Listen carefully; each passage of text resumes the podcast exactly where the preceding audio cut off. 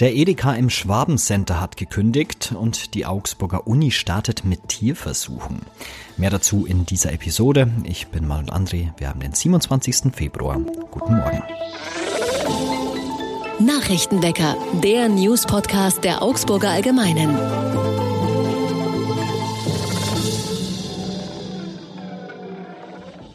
Und das sind unsere Augsburg-Nachrichten.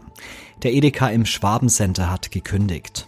Die Menschen, die dort leben, stehen damit vor dem nächsten Rückschlag, denn in den letzten Jahren haben etliche Geschäfte die Ladenpassage nach und nach verlassen.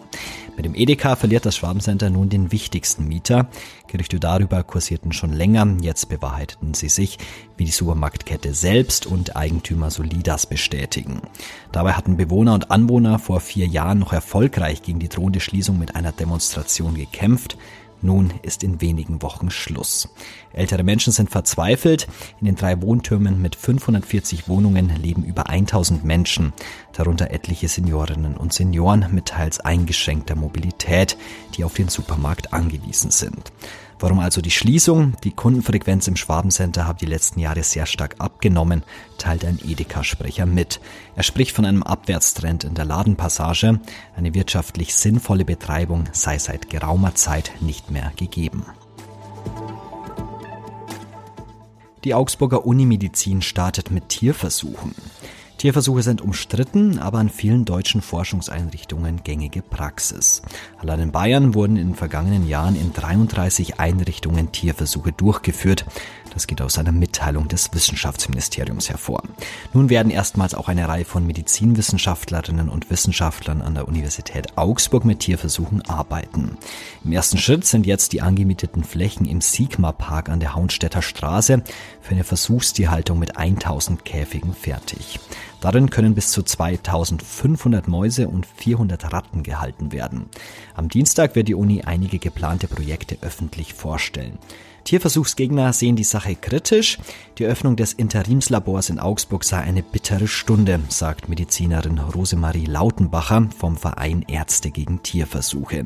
Die Organisation will in diesen Wochen mit einer neuen Plakataktion an großen Straßen gegen die Planungen der Universität protestieren. Und in dieser Woche werden weitere Verbindungen in Augsburgs Tram- und Busnetz wegfallen. Ein Grund ist der hohe Krankenstand beim Personal der Stadtwerke, ein anderer einige Großbaustellen, die dafür sorgen, dass die Verkehrsbetriebe mehr Personal für den Ersatzverkehr einsetzen müssen. Konkret planen die Stadtwerke auch am Samstag den vorgezogenen Sprung auf den 15-Minuten-Takt bei der Straßenbahn ab 19 Uhr bei Bussen von 15 auf 30 Minuten. Dieses Schema gilt seit Herbst bereits unter der Woche. Zudem kommt es auf der Linie 2223 Finnavarau-Hammerschmiede zu Verschiebungen bei den Abfahrtszeiten. Ab 20. März sollen die Einschnitte dann noch größer werden. Ab etwa 8.30 Uhr werden alle Buslinien nicht mehr im regulären 15-Minuten-Takt fahren, sondern nur noch alle 20 Minuten unterwegs sein. Viele Kundinnen und Kunden ärgert das. Einige haben unserer Redaktion geschrieben. Unverschämt und seltsam, sagen manche. Andere schlagen vor, vorübergehend die Preise im ÖPNV zu senken. Und jetzt werfen wir noch einen Blick aufs Augsburg-Wetter. Heute kann sich die Sonne nicht so wirklich durchsetzen. Es bleibt den ganzen Tag bewölkt bei Temperaturen zwischen minus 4 und 0 Grad. Dazu ist es auch recht windig. Am Dienstag und Mittwoch wird das Wetter ähnlich, aber immerhin die Sonne zeigt sich hin und wieder am Himmel.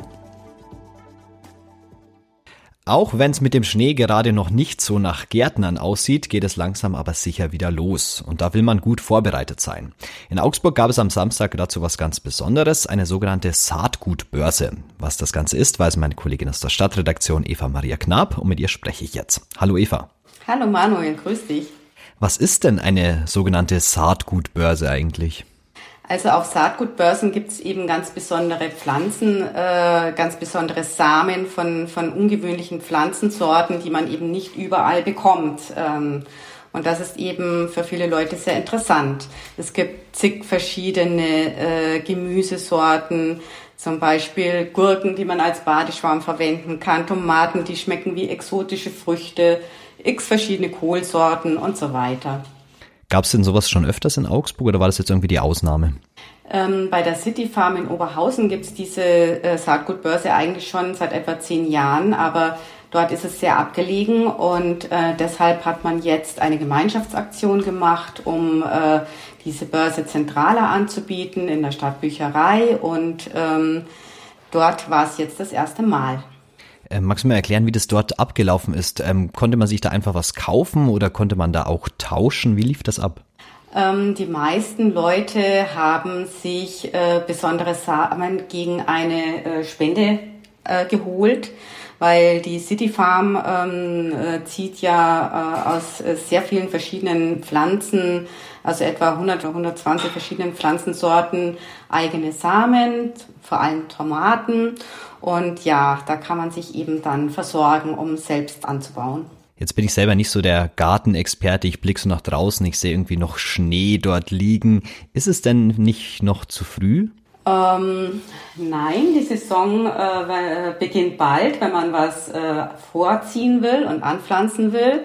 Dann werden die kommenden Wochen interessant. Also zum Beispiel bei Tomaten ähm, beginnt es äh, Anfang bis Mitte März schon äh, die Samen äh, zu ziehen. Meine Schwiegermutter hat das immer auf der Fensterbank gemacht und äh, war damit eigentlich eine sehr erfolgreiche Hobbygärtnerin, muss ich sagen. Bei vielen anderen Gemüsen muss man eben schauen, wann der richtige Zeitpunkt ist und äh, richtet sich am besten nach der Packungsbeilage.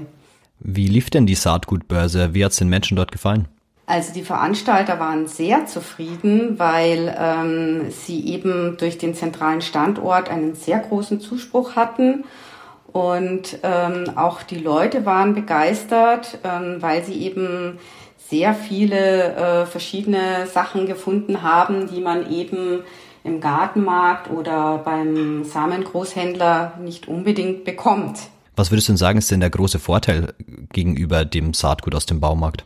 man kann jetzt nicht sagen, dass das eine oder andere besser oder schlechter ist. Der Vorteil ist halt, äh, dass man auf diesen Saatgutbörsen Samen bekommt, die besondere Züchtungen sind, ähm, die vielleicht auch gut an das Klima in der Region angepasst sind, die alt bewährt sind, die einfach besondere Freude machen, weil man damit äh, etwas anderes anbaut, als es die anderen haben. Und man muss sagen, diese Sorten sind alle samenfest. Das heißt, man kann auch weiter selber daraus nachziehen.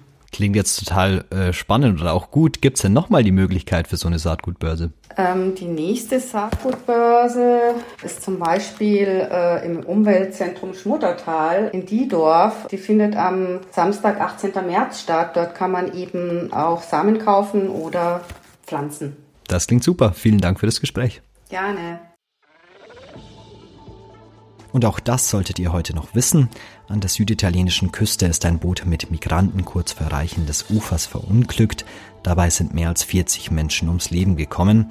Es könnten noch deutlich mehr sein, weil viele Leichen noch nicht aus dem Meer geborgen sind. Das berichtete die italienische Nachrichtenagentur ANSA gestern unter Berufung auf die Polizei und der völkerrechtswidrige russische Angriff auf die Ukraine sowie Menschenrechtsverletzungen im Iran, Afghanistan und anderen Ländern beschäftigen ab heute den UN-Menschenrechtsrat. Bundesaußenministerin Annalena Baerbock hält heute bei der Auftaktsitzung in Genf eine Rede. Und zum Abschluss habe ich heute noch eine gute Nachricht aus Augsburg für euch und zwar die Eisdielen öffnen wieder. Letzte Woche hatten schon die ersten offen, es werden jetzt immer mehr. Ich finde, Eis geht bei jedem Wetter. Auch wenn es heute wirklich kalt sein sollte. Ich finde, wenn man dann in so eine Eisdiele reingeht und vielleicht noch irgendwie so ein kleines Tischchen hat, wo man sich dann so mit einem Espresso noch hinsetzen kann, ha, da kann man sich schon wieder gut gehen lassen und dann kommt der Sommer von ganz alleine zurück. Welche, welche Trends sind angesagt? Salz-Karamell-Popcorn habe ich gelesen. Ist auf jeden Fall ein Versuch wert, würde ich sagen. Und Zitrone-Basilikum soll ein echter Geheimtipp sein. Ich weiß ja nicht, ich bin eher so der Klassiker, der dann auf Stracciatella zugreift.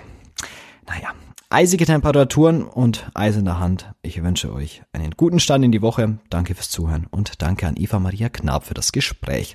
Ich bin Manuel André. Ciao, Augsburg. Nachrichtenwecker ist ein Podcast der Augsburger Allgemeinen.